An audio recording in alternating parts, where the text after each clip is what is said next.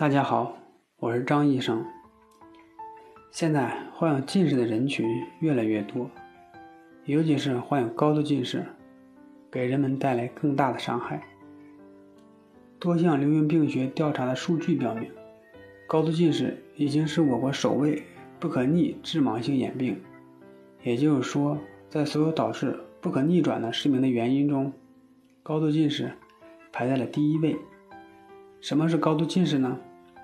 一般将近视度数超过六百度，就认为是高度近视。高度近视呈进行性发展，到晚期可发生退行性变，不仅对工作和生活造成巨大的影响，还会造成诸如视网膜脱离、白内障、黄斑出血和黄斑变性、玻璃液化变性、青光眼等方面的严重并发症的问题。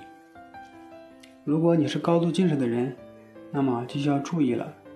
平时不适宜做哪些运动呢？对于近视的人群来说，剧烈运动一定要慎重。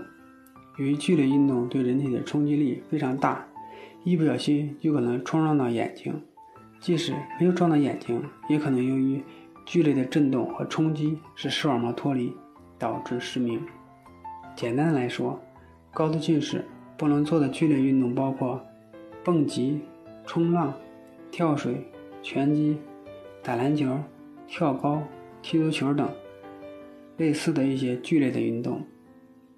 再有，过重的体力劳动也是不适合高度近视的人群。由于体力劳动过重，其外力的冲击力非常的强，会对身体造成较大的影响。最严重呢，就是视网膜脱离，从而引起失明。所以，高度近视患者应该消减过重体力的劳动，即使。在避免不了体力劳动的同时，应该注意保护好自己的眼睛。那么，高度近视适合做些什么运动呢？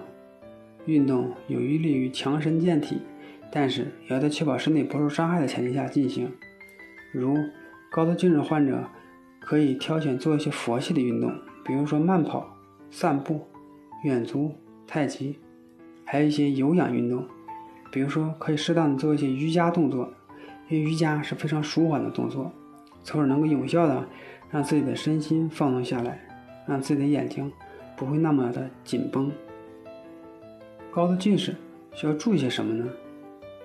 高度近视应该定时到医院进行视力和眼底的检查，特别留意眼轴的长度、玻璃体浑浊的改变情况、眼底黄斑有无变性、水肿、出血等。眼底检查可及时发现视网膜周边有无干性裂孔。有视网膜脱离的征兆？